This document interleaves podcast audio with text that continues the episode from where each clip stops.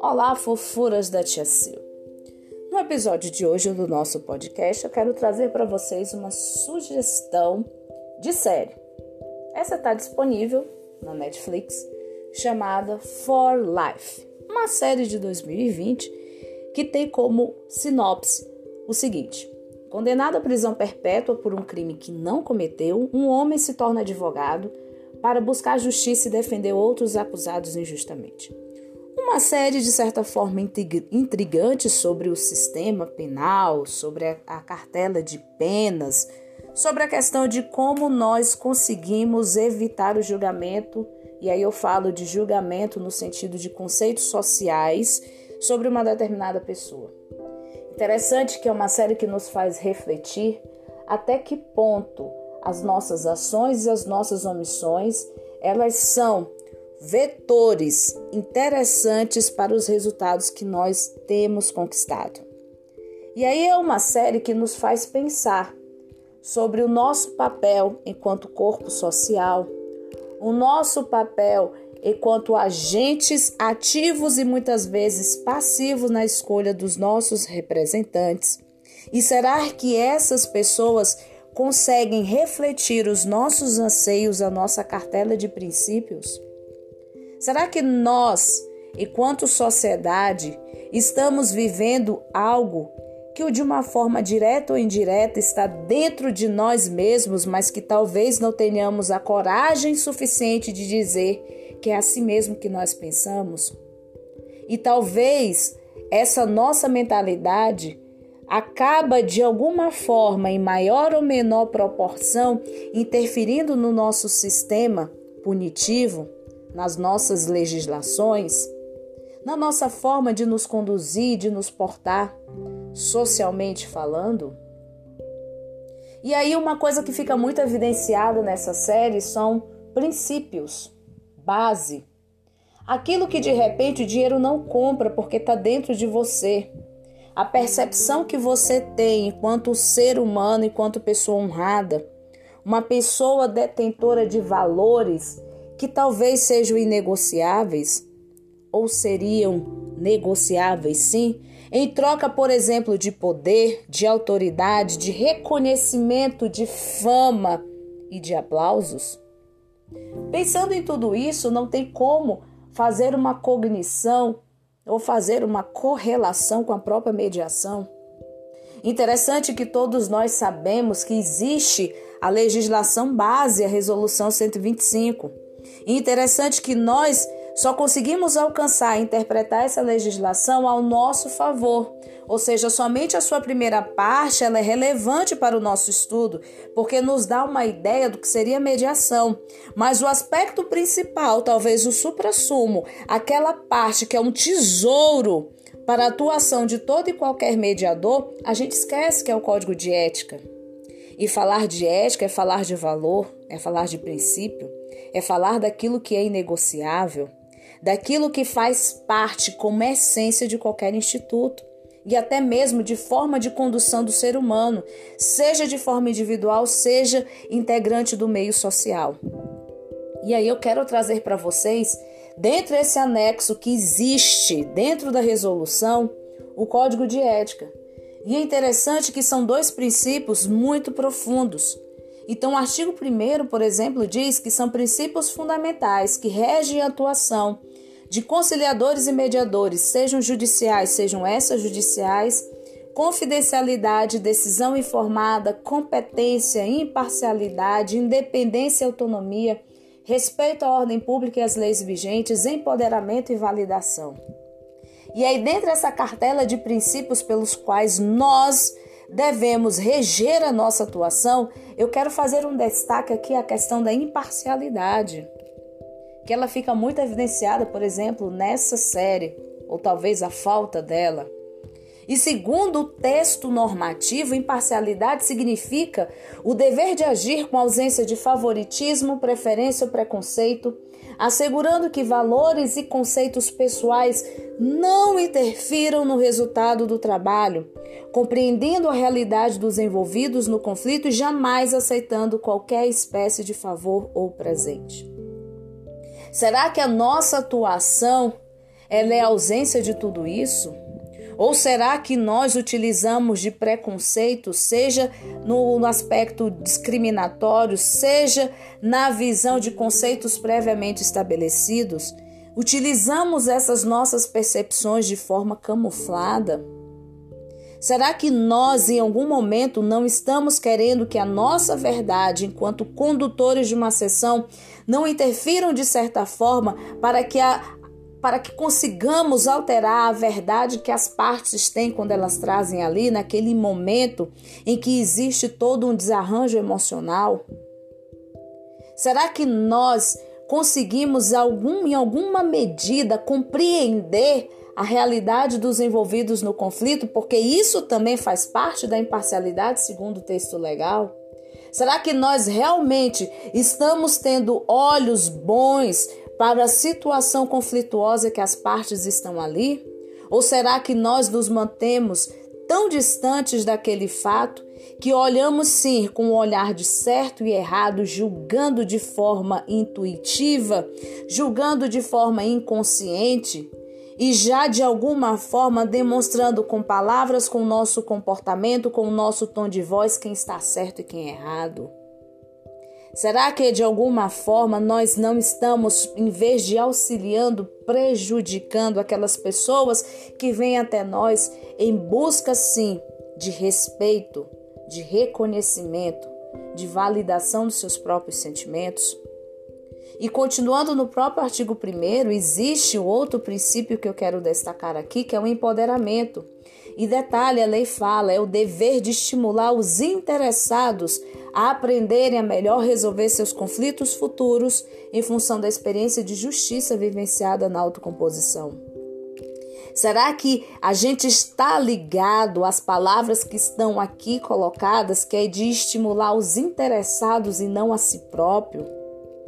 Percebo que muitas vezes existem profissionais que possuem sim um certo conhecimento técnico, vivência prática, mas acho que nessa parte esquece que o poder é conferido para que as partes elas possam perceberem-se conscientes e confiantes no sentido de resolver suas próprias questões e será que você, enquanto mediador, está fornecendo a essas pessoas uma experiência de justiça ou será uma experiência de injustiça, de tolimento, de agressões, de ego?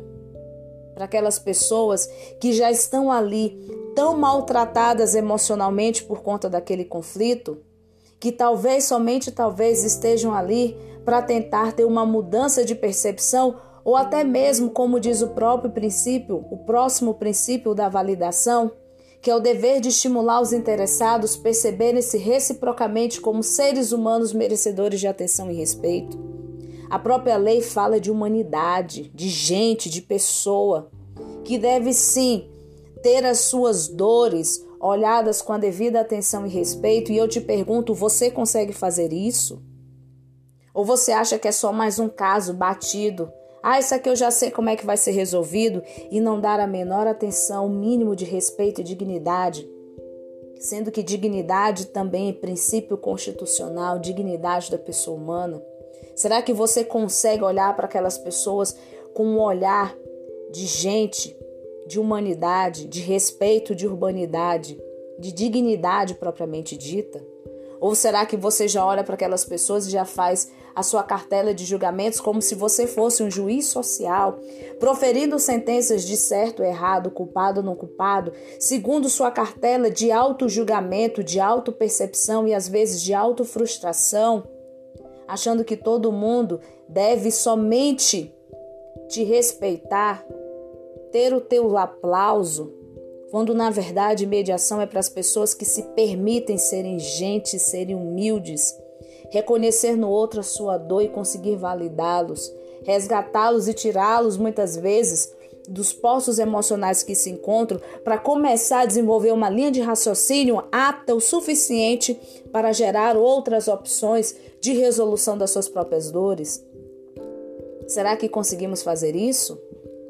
E é interessante que seguindo a mesma a mesma normatização, o mesmo código de ética, no artigo 2 traz as regras necessárias, reitoras, para o procedimento de conciliação e mediação, que nada mais são do que normas de condutas a serem observadas, a fim de que haja o um engajamento dos envolvidos com vistas à sua pacificação e ao comprometimento com o eventual acordo obtido. Não existem palavras e ordens que não façam sentido em uma determinada legislação, princípio básico de hermenêutica e de interpretação de leis.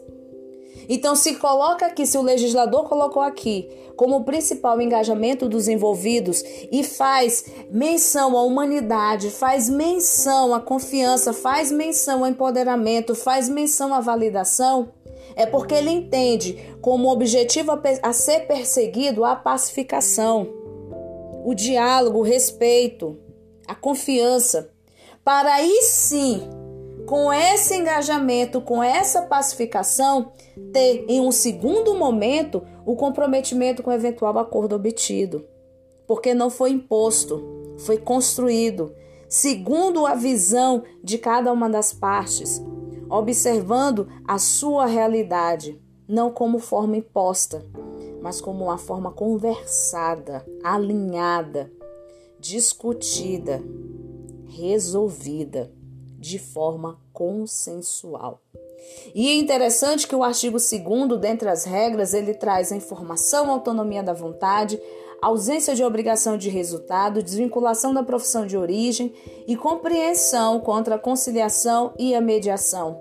E aqui eu quero reforçar tão somente a autonomia da vontade, que, segundo a lei, diz dever de respeitar os diferentes pontos de vista dos envolvidos, assegurando-lhes que cheguem a uma decisão voluntária e não coercitiva, com liberdade para tomar as próprias decisões durante e ao final do processo de interrompê-lo a qualquer momento. Será que você oportuniza as partes a, naquele momento, externalizarem todas as suas mágoas? Não que isso seja mais uma sessão terapêutica porque não é, mas é o quanto você está aberto para ouvir de forma empática aquilo que está sendo narrado, para que você consiga internalizar o que é tão caro e tão precioso para aquelas pessoas que ali estão, respeitando sim o seu ponto de vista, ainda que não seja o seu, para que elas por si só consigam chegar a uma determinada decisão, porque processo de decisão não é fácil principalmente quando existe ali relações e vínculos existentes há anos. E se nós não tivermos essa sensibilidade, essa flexibilidade, será que nós conseguiremos de alguma forma exercer o nosso ofício segundo os preceitos éticos determinados na própria, na, na própria legislação 125? E é interessante que nós temos esse personagem principal dessa série, o Aaron, Aaron Wallace, que tudo que ele não tem é empatia. O que ele não tem são pessoas que são imparciais para verificar o seu próprio processo. E quanto que muitas vezes nós também agimos assim. Condenamos as pessoas por muitas vezes por estereótipos, condenamos as pessoas muitas vezes porque são diferentes da gente e como a gente não consegue compreender o novo, a gente se fecha e julga e não tenta entender os motivos pelos quais as pessoas chegaram naquele determinado ponto. E é interessante essa série porque me fez lembrar também de um livro, Em Busca de Sentido, de Viktor Frankl, criador da logoterapia. E aí, nesse livro, ele traz a seguinte percepção, que eu vou ler aqui para vocês. A vida é sofrimento e sobreviver é encontrar significado na dor. Se há de algum modo um propósito na vida, deve haver também um significado na dor e na morte. Mas pessoa alguma é capaz de dizer o que é este propósito. Cada um deve descobri-lo por si mesmo e aceitar a responsabilidade que sua resposta implica. Se tiver êxito, continuará a crescer apesar de todas as indignidades. Frankl gosta de citar esta frase de Nietzsche: Quem tem por que viver pode suportar quase qualquer como.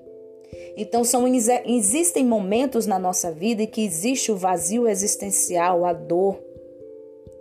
Existe o fundo do poço. E será que nessas situações nós conseguimos nos manter íntegros? Será que nós conseguimos manter a base principiológica que rege a nossa vida? Ou será que em algum momento nós tentamos flexibilizar aquilo que é tão caro, que é tão inegociável, em prol, por exemplo, de poder, de benefícios, de vantagens, autoridade, reconhecimento e aplausos? Até onde vai a tua vontade? Até onde vai o teu querer? Até onde você consegue manter-se gente, mesmo nas piores situações? Será que você consegue transformar a tua luta, as pedras que te jogam no seu castelo, em experimentos de sucesso, ainda que você não tenha apoio?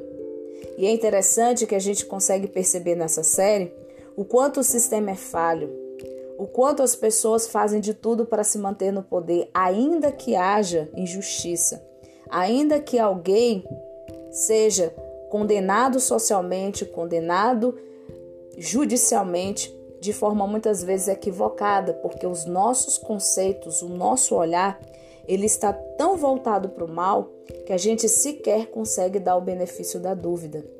Porque colocar em xeque aquilo que a gente acha como extremamente certo pode ser justamente o início de uma ruptura de visões deturpadas vindo, por exemplo, de gerações. Então, será que nós conseguimos efetivamente olhar para o outro sem os julgamentos, vendo-o como igual? Independente de quantos currículos, certificados e diplomas você tenha, mas uma pessoa igual a você, porque tem o mesmo, tem um corpo, tem uma voz, porque respira, por ser gente, simplesmente por ser gente. Será que nós conseguimos olhar para essas pessoas e enxergar aquilo que para eles significa um marco de dor e termos a humildade o suficiente de estender a mão para essas pessoas e ajudá-las a resgatar a confiança perdida, a humanidade perdida, a dignidade perdida diante de um sofrimento que para você pode ser besteira, mas para ela tem um peso extraordinário. Então que nós possamos refletir sobre os nossos comportamentos seja de forma ativa, seja de forma passiva, sobre o nosso agir e sobre as nossas omissões, para que nós possamos nos perceber que tipo de ser humano nós queremos ser: os resilientes, os acomodados, aqueles que fazem acontecer ou aqueles que buscam atalhos na vida.